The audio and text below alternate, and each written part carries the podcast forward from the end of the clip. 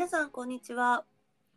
働く大人女子のための今日から使える心理学第13回目を始めていきたいと思います。本日も私ココロニストの角本沙織とはい、売上デザインラボの久野陽一でお送りいたします。はいよろしくお願いします。よろしくお願いいたします。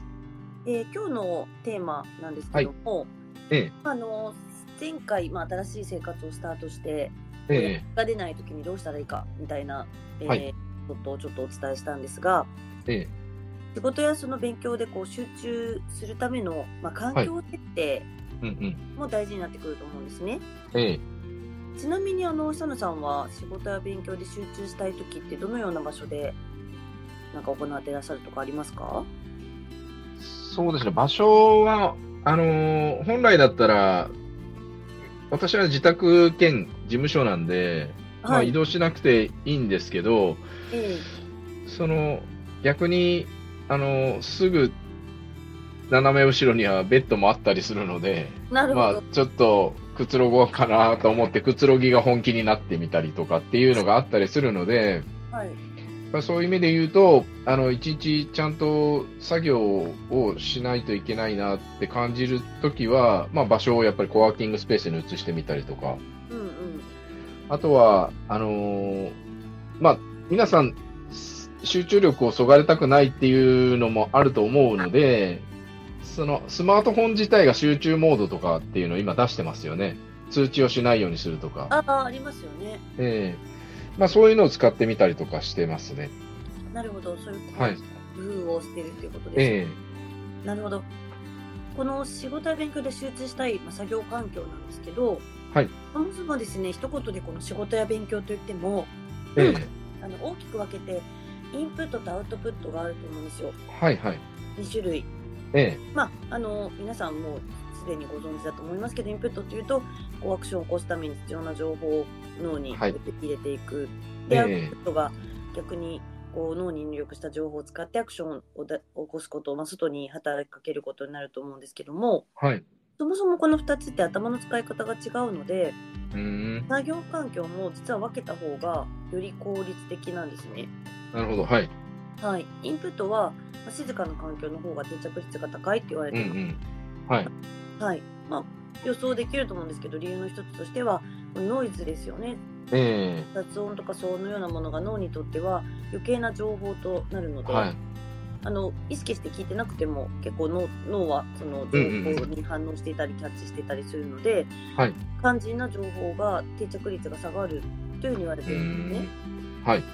なので、まあ、もし身近に静かに仕事や勉強ができる場所がないっていう方は、まあ、の A 型のイヤホンなどを利用してノイズを遮断できたりとか、はいあとはねちょっと場所を変えて静かな環境ではいできるところで行うとか、うんうん。まあ、そういうのがおすすめなんですけども、はいそれに対してアウトプットっていうのは実は静かな環境よりも、えむしろガヤガヤした環境の方がえはい。集中力が発揮できるっていうことがうんあのブリティッシュコロンビア大学の研究で判明してるんです。うん。はい。その研究によるとなんとなく静かすぎる図書館と、はい。うるさすぎる工場現場ではい。そのアウトプットに関しては集中力が同程度だったっていう結果も出てるらしいんですよ。面白いですね。はい、なので、へーまあ、はい仕事勉強ってこう、一言で言っても、はい。まあ、インプットかアウトプットかによってうんうん。こう集中できる作業環境が違うっていうことを前提に、はい。はい、こうこれからですね自分がまあ仕事をする時とか勉強する時とかに、えーその選んでいくはい。っていうのも一つ活用するとはい。いいと思うんですね。なるほど。うん。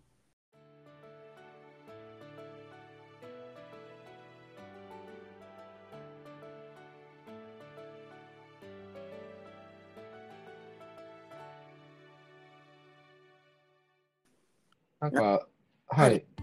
今思い出したんですけど、私あの、予備校生活が長かったもんで、あ、そうだ、そうでしたっけ？はい勉強好きだったんですね。そうです、そうです。勤勉なんでですね、賛同したんですけど、はい。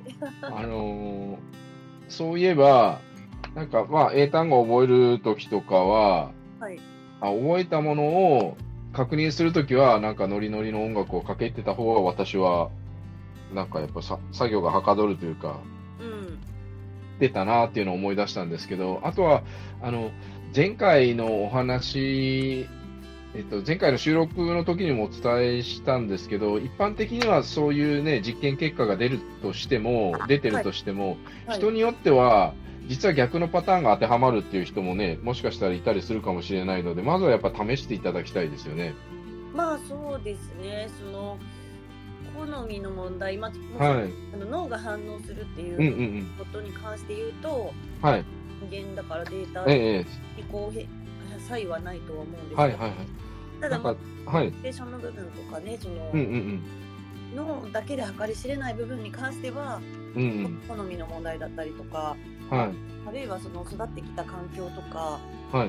まあ、そういうのもあるかもしれないですねやっぱり例えば、うんうん私なんかは一人っ子なので、うん。はい。割と一人でいる時間っていうのも長かったうんうんあるので、うん。なんかはい。一人の時間とかってすごくこうある意味時々必要で居心地が良かったりするんうんですけども、なんか大家族で、もうに誰かがいるのが当たり前っていう状況で育った方だと、はいなんか逆にこうあまり静かすぎると落ち着かないとか。うんなんかそういうのもねおっしゃってたりするので、ですよね。なんか、その、という話をしたのが、私が、あの、親しくしてたコンサルの人間が、あの、僕はあの、喫茶店とかザーザーしたとこじゃないと集中力が続かないんですよって言ってたのがいたりとか、うん、あと、あの、結構成績のいい子はリビングで勉強するみたいな話とかもあったりするじゃないですか。ああありますね。だから、なんか、その、まあも、ももちろんそれもね、当然人にもよると思うんですけど、やっぱりこう、人の存在があることによって、こう自分一人だと本当、他の目がないので、さっきの私が最初にお話ししたように、ああ、もう休憩しようかな、みたいなところも人がいるとなかなかね、例えばそれが喫茶店とかだと当然横になって寝たりとかね、うつ伏せで寝たりとかもなかなかはばかれ、はばかられたりするっていうのもあるから、そういう、あのーなんていうか、必ずこの時間内に収めなきゃいけないっていうような時とかは、そういう使い方をしてたりする人もいるのかなと思ってちょっと話をしてみました。なるほど。そうですね。まあ確かになので今日、まあ、お伝えしたいポイントとしては、うんうんうんまずまずはその同じ、えーえ映画だったり勉あの、えはい。であってもその入れるっていう情報インうんうん。プットと出すアウトプットで、まあ、はい実は違うんだよっていうことを、まあ、今お伝えしたかったんですけど、はい。それと同じように今久野さんが言ってくださったように、はまあ、同じか同じそのアウトプットインプットをする場合でもい。えその性格だったり育ってきた環境によっえて、まあ、本当にマッチするものっていうのは、まあはい。こう若干異なってくるっていうのはあるとは思うんですよね。うんうんうん。まあ、だからなんかこうその自分の中の本当にゴールデンスペースじゃないけどこういう時ははいはいはいこういう時はこっちみたいなものを、うんうん。設定をなんかこう見つけておくといいのかもしれないし、まあそうですよね。そうですねそういう意味で言うと例えばさっきのお子さんの勉強の話で言うと、そのうんうん。お子さんの性格によってもね、はい。どういうこう環境の方がそのうん。勉強ししやすい学びやすい、はいえー子供なのかっていうのを、うんうん。まあ、親が早くしといてあげると、はい。えーこう自然にサポートができたりっていうようなことうんうもありん。ませんし、はい。今ね特にあの、まあ、働いていらっしゃる方だと在宅とかテレワーク、まあ、すごく増えているのでそうですね。はい。はいまあ、あのオフィスの方でこういろんな企業側が工夫をしたりとか、うんうんでもあのそれぞれね自分のデスクでこう集はい中できる環境を整えたりっていうのは今までも行われてきうんてるし、まあ、ある企業によってはもうそれこそフリーアドレスでこううん。うん。特定の席がなくて、はい。それぞれね社員さんがその好きな場所を選んで仕事をできるような、まあ、そういったオフィスはい。あったりしますが、そうですね。はい、今は特にそのテレワークとか在宅っていうのが増えてきてる環境でいると、まあ、自分でそれを見つけていかないといけないっていうところが、はい。ねあるとは思うんですよね。はい。うん、で、まあ、もちろんお子さんが小さいお子さんがねいらっしゃる方だったりするとまた、あの大きく変わってくると思いますし、うんうん。一人暮らしなのかご家族はいなのかね、お子さんも大きいお子さんだったらもうはいあんまり、あの関係ないかもしれないけど、うんうん小さいお子さんだったらなかなか静かにしといてっていうのも難しかったりすると思そううのですね。はい。はい、なのでこうその時の自分の、まあ、ライフスタイルと、うんあとはそのご自分の、まあ、はい性格であった,、あったりとかね、うん。うんあの好みであったりとか、まあ、そういうのをこう、はいやっぱりだから結局はやっぱり自分をよく把握するっていう、まあ、いつもうんうんのップのところに戻ってきてしまうのかもしれないですけど。そうですよね。うんやっぱり意識して、それを、こう、チャレンジしてみて、どういう成果が出たのかっていうのを、やっぱり、こう、なん、なんて言うんでしょう。実験じゃないけども、はい。やってみて、で、なんとなくやるんじゃなくて、ちゃんとどどういう結果になるかなっていうのを予測しながら、そのことに当たって、えーっと、ちゃんと、こう、まあさっき話したみたいにテストというかですね、していくことで、自分に本当に合ってるとか合ってないとかっていうのが分かってくると思うから、まあせっかく聞いてくださるんであれば、もう毎回お伝えしてますけど、ぜひチャレンジしてみいただいて、で、成果がどうだったかとかっていうことも、できれば、こうメッセージとかいただけると我々としても嬉しいですよね。あ、そうですね。うん。うんうん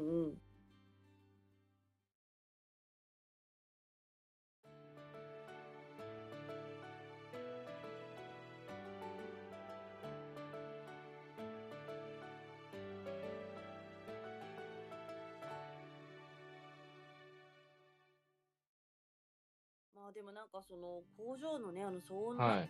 状態が 喫茶店とその同じはい集中力がこう維持できるっていうのは、うんうん。すごくびっくりしました。そうですね。なんか逆に触れちゃうのかなって思ったりとか、その、例えば図書館で会話をすると静かだから、その会話がすごく目立つ、聞こえる、聞き障り、あななんて言うんでしょう。あの、耳障りが良くないっていう風になっちゃうじゃないですか。はい。でもうるさすぎると、もうそもそももう会話も入ってこないし、うん。あの、音に対して、あ、じゃあ音自体がな何か意味をなすものじゃないから、逆に、こう、集中力が高まったりするのかなって思ったり。そうですね。あの、そういう意味ではやっぱり人間ってすごくて、その、耳って単にこう、音を、あの、うんうんうん。無造作に拾ってるわけではなくて、はい連動して、ちゃんとその、選んで分けてるんですよね。はい。まあ、今、サムさんがおっしゃったみたいに、はい。図書館でもこう、集中してる時聞こえなかったりするんだけど、うんうんうん。なんか自分もちょっと気が散ってる時なんかだと、そのひそひそで誰か。すごいで話をしているものが妙にうんうんこう、うん。耳障りに感じたりすはいることもあったりとか、うん。あの取捨選択をしてるらしいんですうんうんよね。うんなのであのよく補聴器を初めてつけられた方が、うん。はいそ。の全部の音をこう拾いすぎてうるさくてもあまあ、最近のは多分性能がだいぶ上がって、うんうんうんこう取捨選択したりっていうのができるようになってると思うあ。んですけど。んそのただ単に音を大きくするっていう機械をつけた場合に、その今だったらその自分の方が判断して取捨選択してくれてた音を全部同じ音量で拾ってああ、なるほど。もうそうするとうるさくてもうやってられないっていうのでまあ結構その使うのをやめてしまう人が多かったりとかそうなんですね。そうなんです。だから人間の体ってすごいなと思って、まあ面白いですね。そうなんですよね。あの以前そういうちょっと脳科学の勉強をしてたことがあるんですけど目もそうなんですよ、人間の目ってそのうんうんうん。ついてる向き向きが、はい。うんあるあのその360度見える設定にはなっていないので、うんうんうん。実は私たちが見ている景色っていうのは一部は脳で保管されてるんです。本当ははい。はいはい。穴が開いててそのうん。ポ。ッと抜けてるあの技術的には見えてないエリアっていうのが、はいはい実際はそうありますよねしてるんですけども、うんうん。そこを脳がこう周りの状況で埋め合わせているんですよね。うんうんうだからん。全部こう穴が開くことなく私たちはこの周りの景色とかを見ることができるっていうのを、あの聞いたことがあって。なんかあの、小学校の時に実験しましたよね。片目つぶって、ちょっとその、星マークとハートマークが離れた位置にあって、あ見えなくなるってやつ見え、ね、見えなくなるっていうのがあったりとか、あと、まあ、それはその体の構造上の話なんですけど、もう一つは、よく YouTube とかで、バスケットのパスの数、白チームと黒チーム何回やったか数えてみてくださいっていうのがあって、はい。先にそれを伝えてるから、実はそのパスの間に、ぬいぐるみのクマが踊ってたっていうのが、気づかなかったみたいなのあったりしますよね。ああもうその数を数える方に集中しちゃって。そうです、そうです。ああなるほど。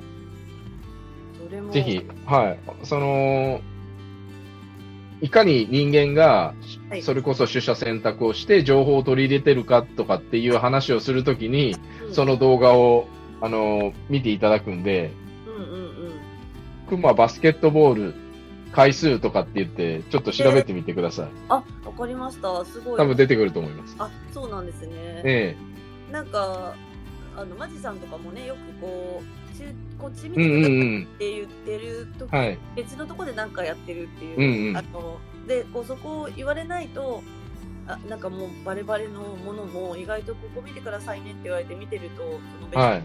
慣れてることが、あの全然見えてないとか、うんうんうん。うん、なんかそういうのもね、聞いたりしますよね。そうですね。だからそうなると、まあ、工場の音はね、おっしゃるように本当にこう雑音として処理されてしまってて、うんうんでももしなんかその工場の機械のリズムがなんか自分のうんうんうん。リズムとかに近いとかがあるそうですね。はい。今度もしかするとなんか集中力うん。だったりとか、だからまあなんか BGM ももしかするとなんかこうどういう BGM を選まあ BGM を使うとしたら、まあ、どういう BGM を選ぶ方がいいのかとかね、うんうんなんかそういうのもこう一緒に工夫してみるとなんかよりこう自分の空間設定みたいなゴールデン、うん。ゴールデンな空間は自分にとってはそうですねね BGM でとかうんうんうん。あのあとは私あのメディカルアロマにハマってるんですけど、はい香はりもすごくすい。うごくんうん。するので、はいあえてこう集中できるような香りを焚いてる、まあ、そういうのをやってる企業とかもあうんうるんですけど、んうん。なのでなんかこういろんなものを、まあ、あの今回ね最初にお伝えしたのは、えーアンプアウトプットとインプットではい。ああの環境を変えるといいですようんうんうん。そこはまあ基本的には音を中心に伝えた感じにはなるんですけども、はい。まあ、音だけではなくて香りだったりとか、明るさだったりとか、はい。もうトータルでなんかこう自分の、えー一番最大にパフォーマンスが上がる環境っていうのが何なのかっていうのをこの機会にちょっとね考えてみてで、まあ、久野さんがおっしゃるように実験してみられるといいかもしれない。はい。そうですね。はいはい。ということで、もう間もなくね、ゴールデンウィーク、まあ、この収録はゴールデンウィーク前なんで、その、編集がもしかしたらゴールデンウィーク後になるかもしれないんですけど、え。まあ、やっぱりこう、普段の生活の中で、あの、オフィスで、ね、そういうふうにチャチャレンジというか、テストしてみるのもありだし、時間が取れる、こういう大型の連休の時にチャレンジしてみるのもありだと思うので、いろんな場面でちょっと試してほしいですね。えそうですねぜひちょっとやってみていただけたらと思います。はい。はいじゃあまたですねあのいつもえ言ってますが、何か、えーはい。実験した結果だったりとか、うんうんうんあとはまあこういう時どうでしょうっていうのをご質問とか、はいまあ感想とか何でもいいのでまた、えー、インスタグラムとか LINE そうですね。えーあの教えていただけると、うんうんうん。はい私たちも励みになりますのでそうですね。はで、そのインスタグラムとか TikTok とかでも、こう、ね、このポッドキャストで収録してるのと同じような感じで、はい日々使える心理学の話を発信してるんで、そちらもぜひ確認して、あの、実験、テスト、試しをやってほしいですよね。そうですねぜひやってみていただきたいですはい。はいではということでまたはい次回も次回14回ですね。そうですねすぐに使える心理学のネタをはい作っていけたらと思いますので、はいよろしくお願いしますよろしくお願いします。ありがとうございました。はい。ありがとうございました。